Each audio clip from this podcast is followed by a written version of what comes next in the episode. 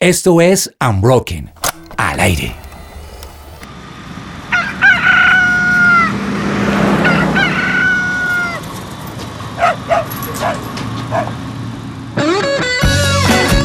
Hay una canción que sonó mucho por allá en el 2001 que decía, todos tenemos un amor que nos complica la vida. No le voy a cantar, se lo Ahí prometo. solo le voy a decir que el máster Germán Alvarado me va a ayudar ponerla porque yo no canto lindo, usted tampoco. Ya les voy a decir de qué se trata.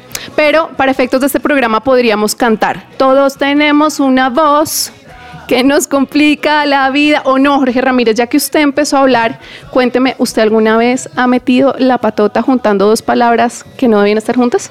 Pues quiero decirle que la primera vez que yo me presenté ante mucha gente y hablé fue con el padre García Herreros, usted lo recordará. Yo era monaguillo del Minuto de Dios. Nuestra audiencia no. Todos conocen a Pablo Escobar. Ese tipo fue fundamental en que Pablo Escobar se entregara la primera vez. Ese era el cura más importante que había en Colombia. Y a mí me encargaron como monaguillo, como a los siete años, no sabía ni siquiera leer bien, sino me tocó aprenderme un discurso para decirlo. Y recuerdo que tuve un par de momentos donde mi mamá me hacía desde abajo de la tarima como continúe, Hágale, continúe, hágale". continúe. Pero ese día supe que quería hablar, que quería usar mi voz. Ahí le boto el dato. Y usted, así cuando se ducha, que unos cantan, otros soñamos con pararnos en el auditorio y hablarle a una audiencia gigante. ¿Usted se ha soñado así como medio TED Talker? Cuando yo me baño, yo hago voces, yo hablo, yo hago un montón de vainas. Eh, El baño es el lugar más creativo y es donde salen las cosas. O sea, si usted está en bola, no hay nada peor que pueda pasar en un baño. Entonces en el baño se puede hacer lo que quiera, en el baño vale todo. Pues sí, eso está genial, pero en la vida real nos enfrentamos a un público, ya sea eh, el, el salón de clases, porque tengo una exposición, la novia que está brava, o mis papás que no me quieren dejar salir con aquella chica. Hay muchas razones por las cuales debemos aprender a hablar y aprender a comunicarnos. Pues a mi derecha tengo un invitado que para mí lejos es el mejor entrenador de voz y de la comunicación que he conocido sin duda. Él nos ayudará a sacar ese conferencista. ¡Wow! Es que sabe qué pasa, que Gio? todos tenemos dentro. Es que, es que hay cosas en la vida que son artes y como todos lo medio hacemos, creemos que lo hacemos bien, como escribir. Entonces, Claro. que todo el mundo escriba no quiere decir que yo voy a sacar un bestseller o un gran libro. Ok. que todos tengamos una voz no quiere decir que todos la usemos muy bien o que sepamos hacerlo bien. Y este tipo es la eminencia. Mejor dicho, prepárese, saque, tome nota. Quiero aprender a hablar, quiero dejar la timidez, quiero identificar lo que me, me intimida en público. Este es su momento. Pero antes de presentarlo por su nombre, quiero presentarlo por su voz. Lo que ustedes van a escuchar a continuación no es una pauta comercial, es una de las voces más prestigiosas y con las mejores marcas del país. Aquí va.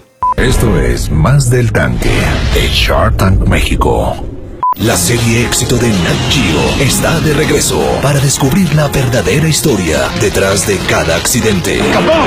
Mayday, catástrofes aéreas. Todos los lunes a las 11 en Nat Geo. La ciudad de los mil planetas está siendo atacada. Encuentren la amenaza y elimínenla. Valeria, solo en cines. Y esa poderosa voz que ustedes acaban de escuchar, señoras y señores, es de Alexander Pinilla. Alexander, ¿cómo vas? Gio, muy contento de estar acá, ¿verdad? Muy feliz. Gracias, Jorge. Mancho, ¿cómo están? El, no, pues feliz, de verdad. Mm, Creo que es una invitación como ninguna otra que haya tenido. De verdad, vida. O sea, ¡Ay, qué como el haber estado, el iniciar con una oración, el estar acá. Estoy muy feliz, de verdad. Muchas gracias por la invitación. Y bueno, firmes para hablar de la voz y hablar de voz. De voz. Alex, ¿usted qué recuerda de ese día que su mamá lo llevó a una emisora para que le enseñaran a usted cosas? Yo ¿Usted cuántos recuerdo- años tenía? 17. 17 años. 17 años tenía, yo que recuerdo, la, el trayecto. Sí, mira que es un momento muy importante para mí. Son esos momentos que de una vez se traslada uno a la, a, a la calle. No, pues nos fuimos cogidos de la mano, como cuando sale con, sale con la mamá Eso fue en Armenia, ¿no? en Armenia. Y sí me acuerdo pues que no, no tenía muy bien claro para dónde iba. Simplemente mi hijo, acompáñeme, vamos al centro. Usted que en las ciudades pequeñas siempre todo es para el centro. Todo es para el centro. Eh, y para adentro. Entonces, para el centro, para el centro, vamos para el centro. Y yo, bueno, mamá, mm, acompaño, acompaño. Y ahora te cuento otra cosa de mi mamá que ha sido, bueno, es... Y cuando fuimos a la emisora, a Roles Estéreo. Entonces, ya, ya. Y para mí ir a una emisora era como Walt Disney, la verdad. Yo fui a una emisora muy niño, también a Roles, que quedaba en Calarcá, que es un municipio cerca de Armenia. Y yo llegaba y era. De verdad que prefería eso que una piscina, que una cancha de Wow. fútbol. Yo era al ver Wow. los CD, los, los acetatos, muy pequeñito. Entonces fui y ella habló con el director. Yo no lo conocía, pero ella creo que era cliente de mi abuela, no sé, mi abuela algo lo conocía, ya se presentó, o lo recu- o fue como decirle, mira, se acuerda de mí. Y aquí está mi hijo, quiero que, que se puede él venir, que él quiere aprender, a él le gusta mucho esto. Y yo, uy, no. y pues yo no, no, no era el de, uy, mamá, qué pena, no, yo sí, yo paraba frente De a sí, una. sí, sí, Sí, mamá, sí, claro sí, que sí, mamá, sí. claro que no, yo callado y entonces, ay, él como diciendo, no, pero ahorita no, como diciembre, no, no es momento, venga en enero. Y yo el primero de enero estaba ahí en, en la emisora, entonces me acuerdo que, Qué momento tan fue momento, especial. sí, así, sí, sí, fue divino, fue Tremendo. divino, sí, fue divino. Pues Alex, tú no solo locutor, sino que tienes el locutorio, el gimnasio de la voz en Colombia y te has especializado en entrenar artistas, empresarios, toda persona que quiera adquirir habilidades en este tema de la comunicación. Entonces la primera pregunta sería, ¿por qué la voz es tan importante? ¿Qué es la voz? ¿Cómo defines la voz? Uy, Dios mío, esa palabra. Esa, Fácil, esa en un minutico. el- pues uno sí ha sido, pues, como en la primera parte que dices, bueno, ¿por qué he llegado yo ahí? No sé, de verdad que. mm, De verdad asocio mucho el tema de la voz y lo que estoy haciendo a Dios. O sea, y no lo digo acá, sino que lo he hecho como en diferentes Sí, sí, sí, siempre te espacios, como que yo es como un regalo y es algo que, que incluso yo le en algún momento le comencé a huir a eso como de o sea no me gusta pues tenía como la idea no me gusta enseñar yo no soñé con ser ni profesor y además que no me considero entonces como que no me gusta si me piden una recomendación muchas veces no sé qué decir porque lo que a mí me funciona puede que a otra persona no le funcione pero como que la misma vida como que me casi que me llevaba me, llevaba y como que he terminado así un poco entregado como a eso, como, ok, o sea, yo nunca hice un plan de negocios, yo nunca dije, voy, quiero y mi sueño, incluso yo abrí el locutorio sin saber qué era. Cuando nosotros abrimos el locutorio, como que eh, mi esposa me, eh, me decía, y los amigos, oigan, muy chévere, ¿y esto qué es? Y yo por dentro, no, no, la verdad no sé. Si no usted sé, es como un homenaje a la voz. Y, y me acuerdo que el primer local, el, el- cuando vimos el local, lo iba, yo iba con mi esposa, entonces averigüé, me decía, no, pues ni modo, o sea, son tantos millones, no sé, 12, 15 millones después de arriendo, no ven así. No lo vas a, o sea, como que, ah, verdad, qué chévere. Es como cuando uno va por la tienda de ropa y, ah, ¿cuánto vale esa cartera? 20 millones. Ah, sí, tan linda. Pues no la vamos a comprar. Ajá. Y fue un poco lo que pasó con, con el lugar. Y yo dentro de mí tenía la certeza de que lo iba a hacer. Entonces como que dije, vi el teléfono, mi, mi esposa no supo, ni, ni la persona que estaba conmigo, y yo llamé, hola, ¿se interesa? Ah, ¿Para qué? Entonces me vi con ellos. Y como que ellos no sabían, y yo por dentro dije, yo lo voy a tomar. O sea, no sé, no, no tengo, el, o sea, ni sé cuánto cuesta, ni cuánto me va a costar, y lo pagaba con, pues con las locuciones, con la radio, y ahí como me conecto con lo que decías de la voz. Para mí, la, para, yo creo que cada uno tiene una definición de la voz, yo creo que no hay una sola definición, es como el amor, ¿no? O sea, que es el amor, yo creo que la voz para mí ha sido como algo que ha creído en mí. Es como que me ha, me, ha, me ha rescatado y creo que es, sí, algo que, que ha creído más de lo que yo puedo creer en mí. Es un poco... Alex, y yo le hago una pregunta y es, ¿usted en qué momento se dio cuenta que tenía una voz? O sea, me refiero, ¿fue casual o se, o, se, se preparó para eso o hubo un momento, no sé, en el baño que dijo, oiga, con este Yo en el podría baño Tank suena, suena interesante mi voz. ¿En qué momento se dio cuenta que usted tenía una voz poderosa? Pues bueno, gracias por lo poderoso. Yo creo que todos tenemos, así como todos tenemos una voz como arrancaste. No, yo no sé, Jorge, yo creo que, mira que también es, termina siendo tan importante las cosas que le dicen a uno cuando niño. A mí me gustaba jugar siempre, o sea, con el micrófono conectarlo de cable a una grabadora así y me gustaba escucharme. Eso y jugar a ser conductor de bus, o sea, como las dos cosas que Sí, sí, sí. Es como que eh, me escuchaba y mm, no sé, me parecía chévere, como una sensación bacana. A los siete años, ocho años, tengo mm, fotos pues con el micrófono de ni- niño. Y no sé, como que siempre sentía de nuevo como una sensación de que cuando yo hablaba, a mí me gustaba.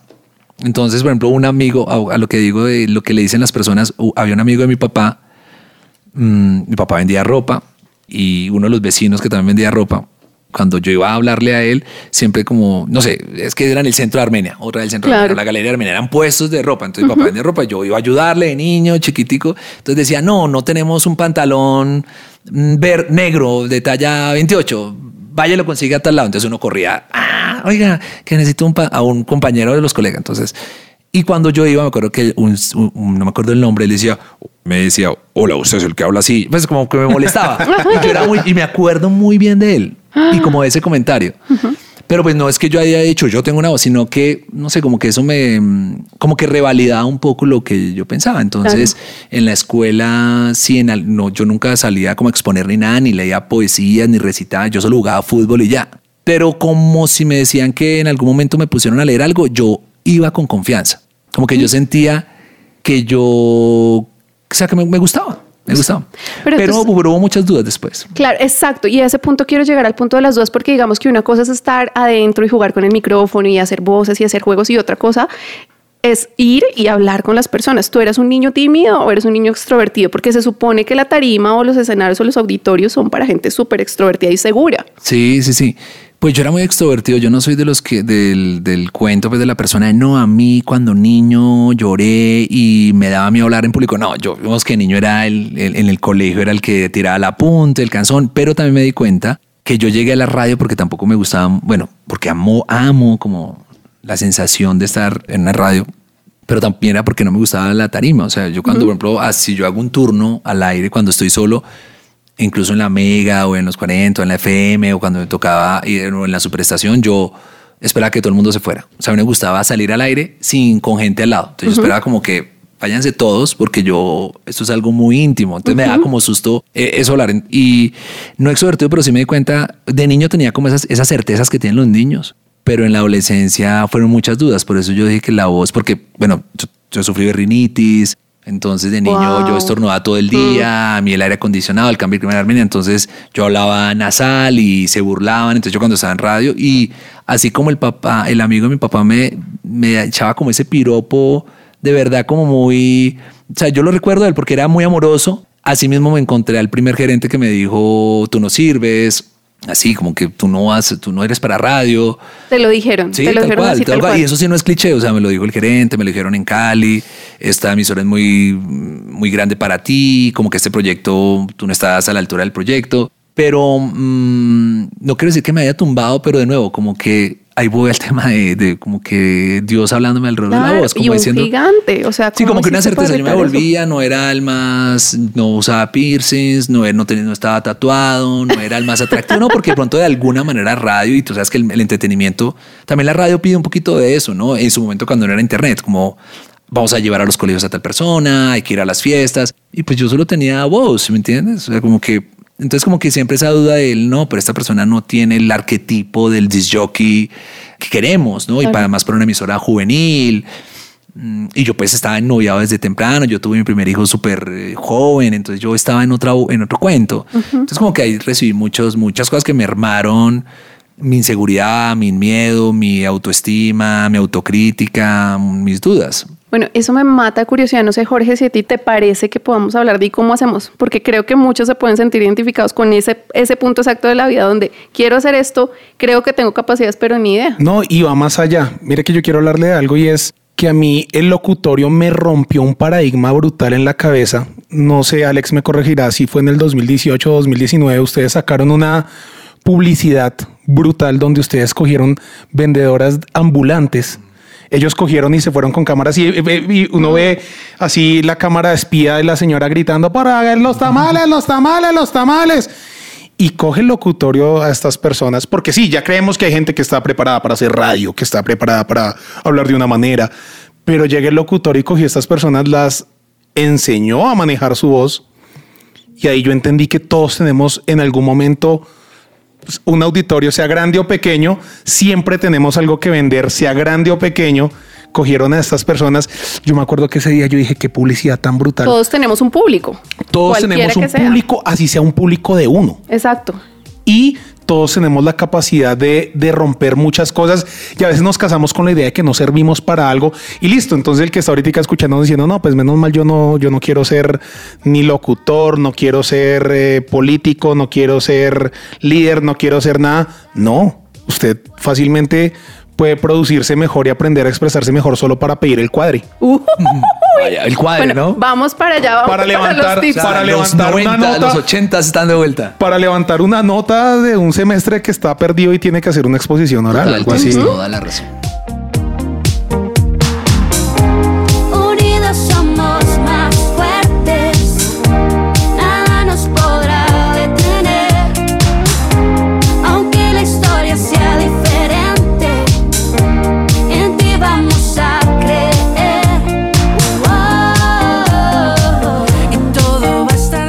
Su presencia radio. Y entonces que tienes personas que te dijeron, no, usted no sirve para esto, usted vaya y busque otro oficio, más la rinitis que te dicen, no puedes hablar porque la maldita primavera, esto sale el polen por todo lado, esto es terrible. ¿Y tú cómo haces para seguir adelante y decir, pero esto es lo que quiero, yo creo que soy bueno para esto, arranco? ¿Cómo derribas ese gigante que te está diciendo no por todo lado? Ay, yo no sé, yo creo que yo estoy un poco nostálgico y sensible. Entonces, Los pañuelitos, por favor. Es sensible, sensible. El- no, yo creo que, mira que no.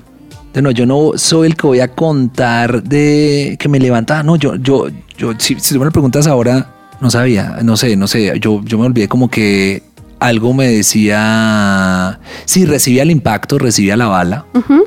Pero como que no atravesaba lo que tenía que atravesar. Es como que esas balas, no sé, como que fue superficial, o sea, como que no atravesaba el, no era letal. Es como que yo decía, bueno, mm, yo sé que, yo sé que algo va a pasar.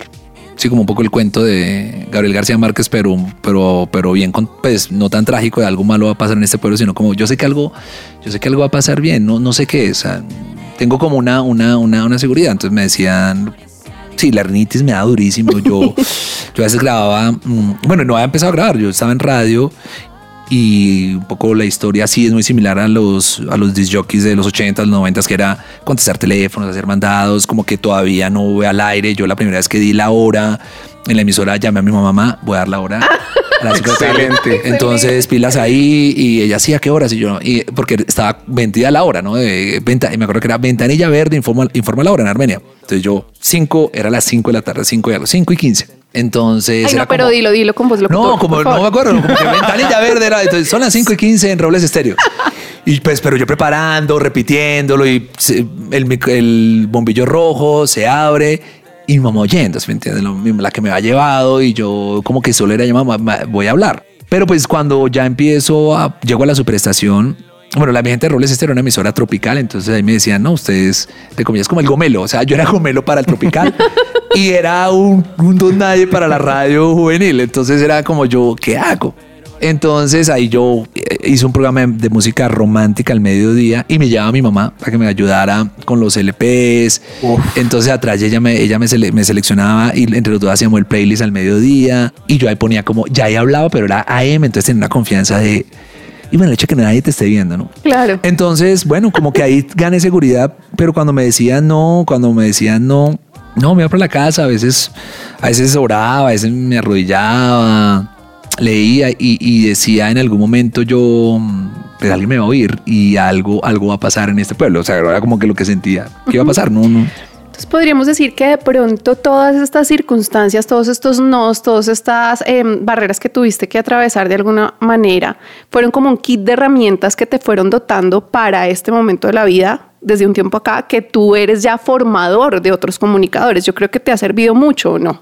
Sí, Para empatizar, ¿no? Porque una cosa es ser un experto y te va a enseñar de- desde la experiencia absoluta, que siempre me ha ido bien, y otra desde la humanidad. Sí, sí, mira que también, sí, yo creo que ahí es como esa historia que se va, cuando uno le pone el retrovisor, como que se da dando cuenta de por qué estoy acá y, por qué estoy hablando de esto. Sí, yo a veces decía, pues yo no me he capacitado para esto, pero ahora que lo dices, sí, tiene, mucho sentido. Es el que dijeran que no, la duda, tal vez logro, no sé si entender, pero saber que puedo sentir que tú tienes muchas dudas eh, y, y es normal, o sea, tal vez no de pronto no tengo la solución ya, pero, pero podemos hacerlo entre los dos, ¿sí ¿me entiendes? No, o sea, alguna persona llega al locutor y dice, no me gusta mi voz, o sueno como muy niña, o sueno, o, o me han dicho que soy aburrido, o odio mi voz, y yo digo, mierda, o sea, como que de pronto he estado ahí. Claro. Ahora no sé cómo, pero también la misma vida y la historia me ha, me ha dado esas, esas herramientas como para, para estar ahí. Es un kit muy valioso, yo creo. Pero bueno, hablemos ya del otro un poco. Conozcamos un poco, porque yo creo que muchos de los que nos escuchan dicen, listo, bien por Alex, genial, lo logró. Yo no. Sí. Y yo necesito saber.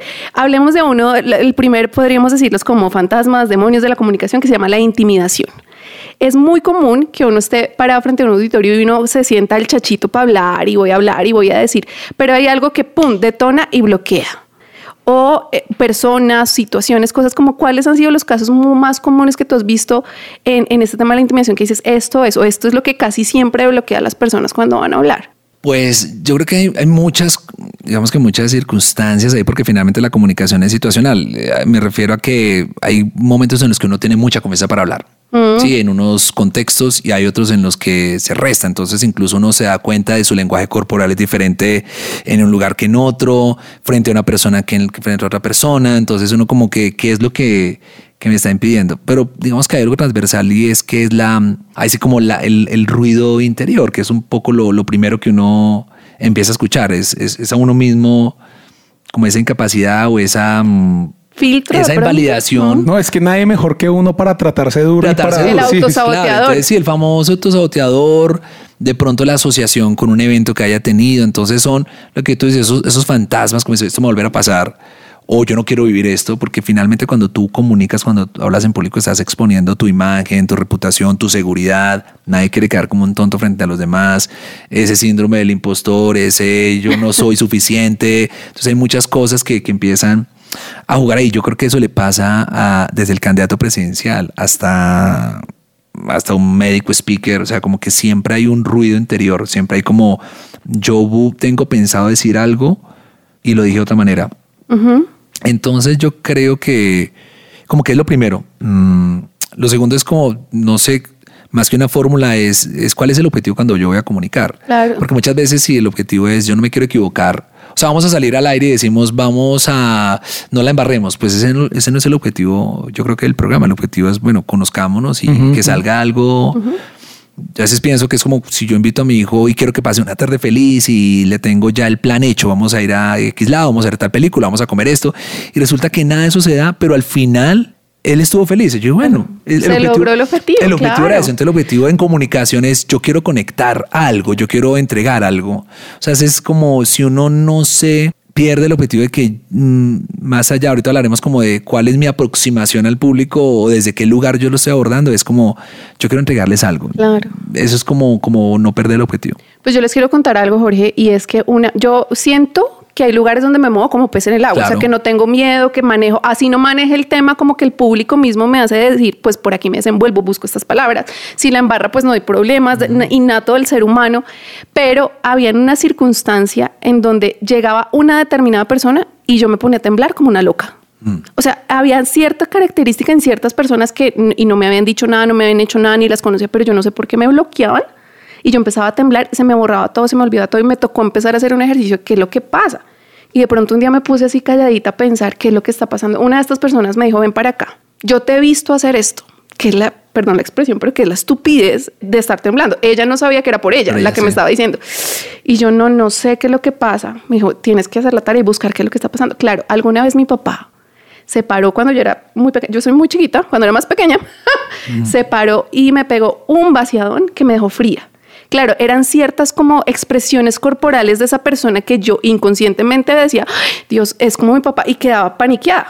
Y me tocó solucionarlo. Ahora, esto no es un programa, programa de psicología, ni tenemos el experto psicólogo, pero de pronto tú sí nos puedes decir, hay cosas de la niñez o hay Es que- cosas de la, que- que, que generan experiencias que marcan, ¿no? Qui- Quiero, quiero meter la cuchara ahí porque es que mm, es, es brutal lo que está hablando Alex. ¿Por qué? Porque tenemos que ser conscientes del momento social que estamos viviendo y de los que nos están oyendo.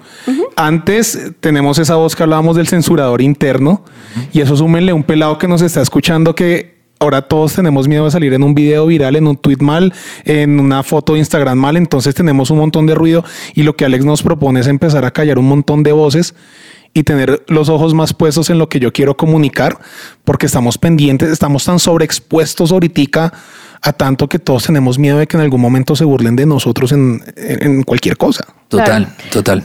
¿Y qué es que está mal? O sea, ¿qué hay de malo en hacer el oso? No, pues ese es el tema. Hay que hacer el ridículo. es que los que, los que, lo los queríamos que- oír. no, los que, ah, y yo tengo, hay un poema o un escrito de una, de una terapeuta amigo que se llama Sebastián Recepo que habla de, de hacer el ridículo, que sí, no, devolviéndonos a lo que tú decías, yo es, Sí, muchas de las eh, respuestas están en nuestra, en esa, en esa etapa temprana, ¿no? Como esa relación, cuál es mi relación con la autoridad, cuál es mi relación sí, con mis pares, que, cuál es mi relación pues, con, con- ese entorno que, pues, que ha formado un carácter. Entonces yo, por ejemplo, cuando, y, lo que tú dices también nos pasa mucho, y es, yo creo que es normal a, a todos los que están en la comunicación de, terminan siendo como psicólogos, a mí me gusta pasar esa, esa, esa frontera. Aunque pues he estado, de verdad, me he metido de lleno, tengo como un, un amigo, te decía Sebastián, que he estado con él años haciendo terapia, pero como para aprender y no para volver a psicólogo, sino como entender muchas cosas y, todo lo de, y todo está atra- a- a- a- atrás, como que lo que tú decías, me bloquea esa persona, ¿por qué?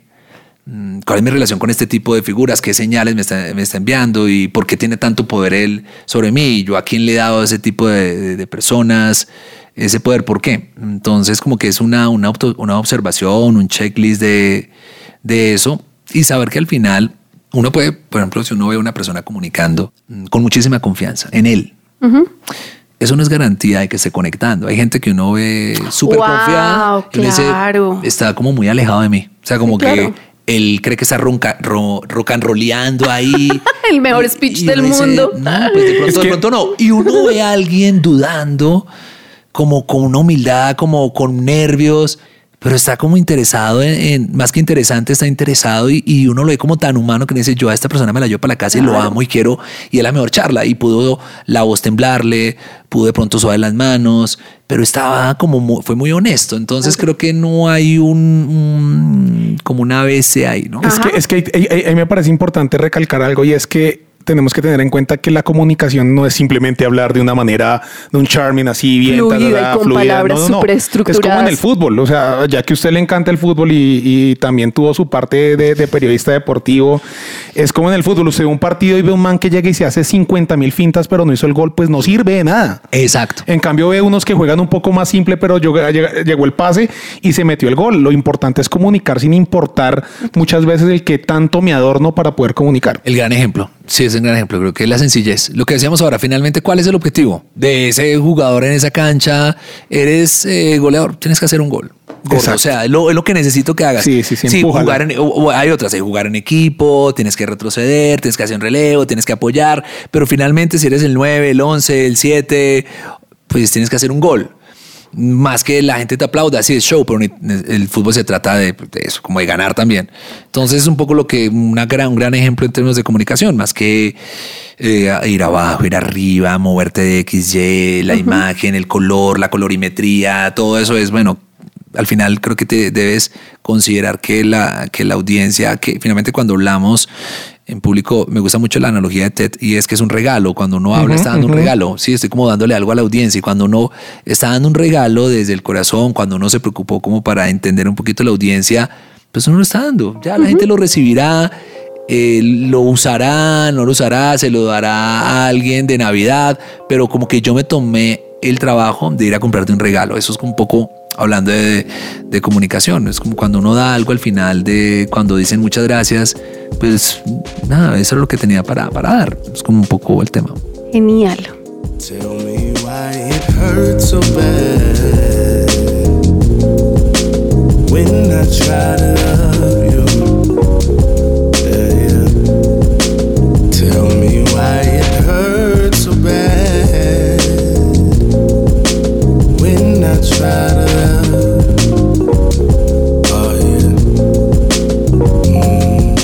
Su presencia radio. Estábamos hablando acá off record, perdón mi inglés. Behind the scenes. Behind que, que, que ahor- ahorita esta, estas generaciones, los jóvenes de ahora, eh, en eso que hablamos que están tan sobreexpuestos, nadie quiere embarrarla. Y es más fácil decir, pues, ¿para qué le pido el cuadro si ya sé que me va a decir que no? ¿Para qué le pido la pasantía a tal empresa si son tan grandes que no creo que me vayan a querer contratar? ¿Para qué le, digo a ese profesor? O es que mire, mire, estamos hablando de que ni siquiera es el punto de una exposición en la clase. Es como que a usted le haya pasado algo realmente importante y no haya podido dar un parcial y el profesor le regale tres minutos para que usted le explique y usted logre comunicarle que le vuelva a hacer el parcial. Pero ya de entrada decimos, no, ¿para qué lo intento? ¿Para qué lo hago? No soy capaz. Es que ese tema es bien importante. Pero eso me lleva a hacerte una pregunta. Tú ¿A eres. mí? Sí, a ti. Uy, Tú eres, eh, tienes a cargo en tu trabajo un grupo de personas, ¿sí o no? Sí. De esta generación que estamos hablando, que los amamos mucho, lo que pasa es que ya los cuarentones estamos al otro lado del, del bien y del mal en cuanto a comunicación. ¿Cuál, cuál, ¿Qué es esa maña, por decirlo de alguna manera? ¿Cuál es esa mala manera que tú ves siempre que te molesta cuando se van a comunicar contigo? ¿Cuál es como ese mm, que no encaja? Sinceramente, siento que a veces la gente no me escucha, está más pendiente en hablar que en escuchar. Ajá. Y eso se nota cuando tú tienes a alguien a cargo que tú te das cuenta cuando alguien no se tomó el tiempo de escucharte, pero simplemente quiere hablar, hablar, hablar, hablar, hablar, hablar, hablar. Y, y- y- y como que no se toma el momento, de- porque la comunicación tiene dos vías. Hay un emisor y hay un receptor. Eh, entonces siento que a veces estamos demasiado enfocados en, en tirar información, pero para poder tirar una buena información es importante primero haber escuchado para poder hacer un contrapeso. Y claramente Alex Pinilla en uno de sus episodios del locutorio dijo, o no sé si fue un invitado, dijo, no, todos tenemos dos oídos y una boca.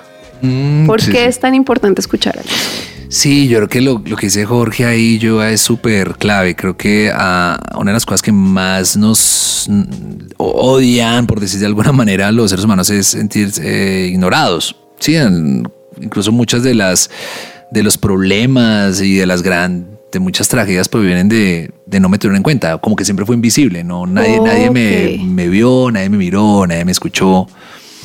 Entonces creo que eso pasa en, el día a día, como cuando alguien está hablando y está preocupado solo por, por, por, interrumpir. Pasa, estaba cuando hablaba Jorge, tengo uno- un compañero, una persona pues con la que he hecho algunos proyectos que están en un grupo, pero cuando está hablando, o sea, cuando si uno habla, él simplemente está, pero lo interrumpe y está, y, yo digo, Dios mío, me tocó un decirle, tienes una capacidad para meterte cuando uno está hablando, o sea, así como no tuve filtro y como que él no se da, no se da cuenta, de pronto son personas que no saben como que no regresar a la escucha, esa presencia, a como esa capacidad, esa empatía, ese interés de ven, qué está diciendo, qué está pasando al otro lado. Y creo que sí, el tener dos, evidentemente eso de tener dos orejas y una boca es porque pues ne- necesitamos escuchar más y creo que en comunicación, eh, para todo, para la voz, para mapear al público, creo que lo que más hacen hoy en el mundo digital las marcas es escuchar. Es escuchar, es perseguir, es saber qué quiere, qué no quiere, cómo le gusta, cuál es la experiencia. Entonces, entre más escuchan al público, ese listening eh, constante en digital, lo que hace es mejorar los productos, el servicio. Eso es de comunicación, es escuchemos, escuchemos, escuchemos, escuchemos porque necesitamos afinar, afinar, afinar el mensaje. La materia prima de un buen mensaje es haber escuchado bien. Cuando tú escuchas bien, sabes cómo te vas a comunicar. Entonces es necesario, bueno, ya sabemos, podemos ir concluyendo con cositas. Lo primero es dejemos el miedo a ser el oso. Yo alguna vez estaba en una clase y un profesor y nos tocaba leer un texto, una clase precisamente locutorio. Aquí nos van a pagar pauta. Estaba en una clase y todos teníamos que leer un texto. Y me acuerdo que el perso- un personaje empezó a leer y se equivocó varias veces. Y cada ocasión decía ay perdón perdón. Ay ay perdón perdón y se, le veía la pena y se enrojecía. Y el profesor contrario a empatizar con él se puso súper bravo y le dijo hazme un favor. Esto es muy colombiano en la vida. Yo he estado en otros países y no funciona tan bien como acá decía no funciona tan bien la habilidad que tenemos para pedir perdón por todo y él decía no le puedes poner un marco de oro a un error que es absolutamente humano. No puedes estar pidiendo perdón cada dos segundos por algo que es inherente al ser humano.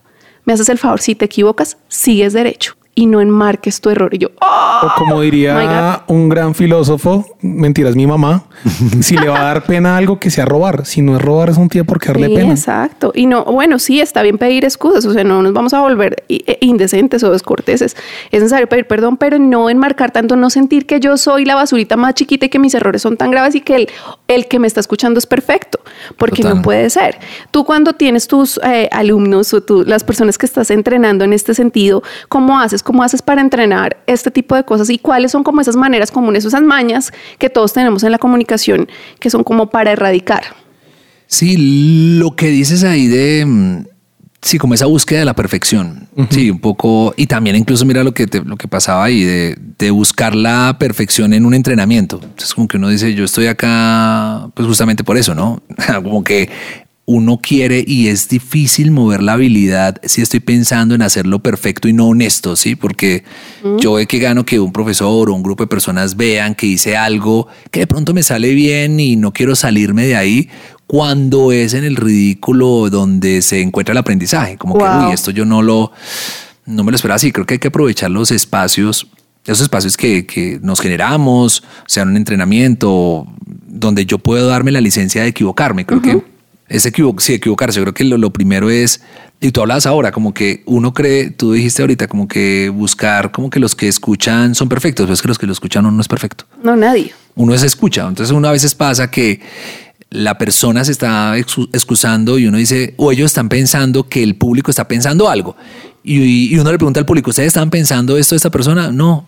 Es como que uno cree que tiene un lector de mentes y pues finalmente nos estamos comunicando entre, entre humanos. Mm, Yo no le haría, eh, eh, yo no juzgaría tan fuerte a una persona que está hablando, se está equivocando. Al contrario, me genera compasión, me genera otras cosas. Yo creo que lo primero, lo primordial es, sí, como la esencia uno es no abandonarse en escena. Eso significa, más allá del error, es, y eso pasa también en el teatro, esa expresión de no abandonarse en escena, es cuando uno está exponiéndonos en el colegio, en la universidad con un amigo y resulta que yo estoy con Jorge y Jorge comienza a, a decir una, una cosa que no está en el trabajo y no, mi miércoles este man está y uno lo ve en el lodo.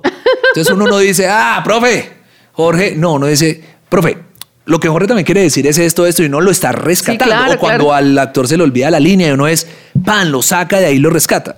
Así como uno rescata al compañero, al amigo que está ahí luchándola, lo mismo debería hacer uno con uno mismo. O sea, como que uno está muriendo en escena, uno no, no se va a abandonar, como que se rescata. Salgamos adelante, Salgamos, o sea, como claro. que esto pasó y ya.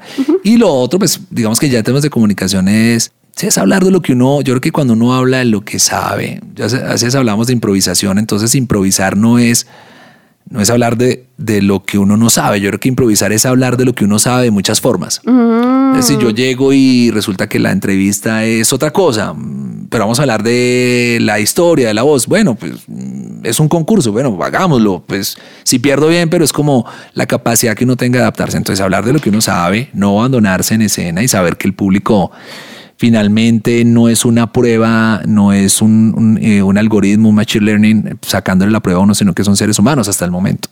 Hasta el momento sí, porque cuando no vamos a ver después. cuando doña Siri crezca, tú alguna vez en una de tus eh, conversaciones dijiste que subiste al escenario y se te borró todo el cassette. Quedaste blanqueado, tenías toda la información y ¡fuc! se borró. ¿Qué hiciste o qué debe hacer una persona cuando en la, y ni siquiera en una exposición o en algo, cuando frente al parcial queda blanqueado? ¿Qué estrategias hay? Cuando uno habla, yo creo que hay algo que es ese famoso elefante en la sala, que es hablar de lo que todo el mundo está viendo, ¿no? Como cuando uno se le olvida es como que hay que nombrarlo, ¿no? Y hay que buscar una forma, te hablaba ahora de como esa espontaneidad, hablemos de cuando se le olvida a uno algo. Como buscar de nuevo esa, esa honestidad, esa, eh, no es fácil también, o sea, un presidente de, de una compañía o alguien dando una prédica, no sé, o, en una exposición, Pues le pasó a Shakira que todos leímos el repalo o porque cambió la letra del himno nacional, pero muy seguramente fue un, un- Sí, un un- episodio de nervios que necesita más bien empatía. ¿sí? Claro, exacto. Es como la empatía. Ahora, a mí me pasó también no solo eso, sino que yo, yo siempre digo yo morí en escena. Sí, Y, y cuando terminé, la boca estaba seca, eh, los pies, los dedos de los pies estaban como así agarrándose del piso, las manos frías y fue grande, o sea, fue delante de una empresa. Y yo salí de ahí, bueno, gracias a todos. Bueno, gracias, no, chao, qué pena. Y me fui literal como un niño a llorar. Y llamé, iba a llamar a mi mamá, pero no voy a llamar a mi mamá. Voy a llamar a mi esposa. Y la llamé y le dije, pasa esto. Y era, o sea, como que yo con el nudo en la garganta. Y ella, ya, cálmate, cálmate. Y yo, no, pero mm, un poco como diciendo, mire, que, que yo no sirvo para eso, no sirvo para eso. ¿Por qué la vida me está diciendo que le diga a alguien cómo hablar si Claro. yo no lo sé hacer? Eh, eh, yo no sirvo para eso. O sea, yo, ¿quién me creo yo para venir acá? Eh, no vas a curar, no vamos a curar eso. O sea, como que un poco desahogándome. Y era en Medellín, y, me- y era como la tarde, y el vuelo en la noche, y yo ahí volando, y me puse a escribir como en el computador que, que había fallado, o sea, como que, como haciendo esa autopsia, esa bitácora de vuelo, porque se cayó el avión. Autopsia porque fue una muerte. Sí, como pasó Eso, esto. eso es espectacular lo que está Sí. diciendo, porque tenemos que aprender a morir. O sea, tenemos que aprender a fracasar y tenemos que aprender a afrontar y, y sacarle algo bueno. O sea, es que y, y ahí se quitan sustos. Cuando uno ya muere y fallece en Claro. escena, en donde sea, muere la Pues- incertidumbre de qué pasaría. Sí, hay que tengo matar tengo un una eso. diferencia un poco con eso y es que yo personalmente no he aprendido a fracasar. Uno fracasa, o sea, No, es que no es una- fácil. Sino que lo que me parece interesante es sacarle la autopsia a ese fracaso. O sea, Sí, no, y era, era, pero era como un desahogue, incluso como que yo, mientras Bogotá, Medellín, escribía, escribía, escribía, pero con, con rabia, como queriendo volver el tiempo, ¿no? Como él hubiera, y como que uno, no, que hubiera hecho diferente, ver la gente y como unas ganas de renunciar, y es un poco tal vez una dosis de humildad, de una dosis de generosidad. de generosidad, decir, me te voy a mandar esto porque necesitas entender qué pasa cuando alguien, eh, mm, además que, claro, uno está dispuesto a fracasar en las cosas que uno como puede curar, como cuando uno va, por, no sé, como que uno, ahí sí como da de lo que sobra y no de lo que está faltando, ¿no? Como que uno es... ah. Y llegué a mi casa, me acuerdo ese día, llegué al apartamento y ahí sí mi esposa me abrió y la abracé y me puse a llorar. Y yo no, y yo soy, yo no soy fácil de verdad para llorar. No eres llorón. No, no, no creo. Y, y entonces la, la, pues la conclusión, eh, ahorita que hablas en blanco, es mm, sí, ver qué, qué, qué, qué ha pasado en esos momentos en los que uno, a uno no le ha ido bien. Que no es lo mismo tener 10 años de experiencia a un año repetido 10 veces. Es como, bueno, yo que, yo que, que, que aprendí esto. Incluso en los turnos, me acuerdo que en los- yo desde yo sacaba como que pase al aire, que dije al aire, que no dije al aire, que iría diferente en una locución, como, como que buscando sacarle provecho al momento y no dejarlo ahí. Pero es más difícil y es, pues, es lo más difícil, pero lo más enriquecedor es aprender de esos momentos donde uno cree que está destrozado a aprender en cuando no le va bien. Cuando no le va bien, pues no hace muchos cambios. Pues eso está espectacular. A mí me parece brutal todo lo que hemos hablado y cómo estamos creciendo hoy al lado de Alex en tantas cosas porque creemos que simplemente era hablar y, y- y mejor dicho, acá estamos siendo sanos en nuestro corazón. Y como los buenos programas, como suele pasar en los buenos programas, poco. Duró poco, pero les tenemos una buena noticia y es que Alex nos va a acompañar en el siguiente programa porque creo que hay muchas cosas que nuestros oyentes quieren conocer, aprender. Eh, si usted que está esperando los tips para pedirle el cuadre a esa china, tranquilo, ya vienen en la segunda Es que parte. ser- sería como, ¿quiere pedirle el cuadre a esa niña? ¿Quiere pedirle permiso a su mamá para que Eso deje salir con ese eh, chico? no es- se pierda nuestro... Ay, dilo tú, no se pierda No. nuestro... Pro, por favor, Alex, a los Shark Tank. Mm, ¿Cuál es? No porque es que en locución sí es importante la dirección. Entonces, entonces, ¿qué, qué, qué, qué- Mira, qué qui- quieres? quisiera que digas, no se pierda nuestro próximo episodio. Sí. Ya. Ya. Ah, ok, bueno, listo, listo. Mm, Yo te hago el conteo en 3, 2, 1. no se pierda nuestro próximo episodio. Pídele el cuadre por Jorge George.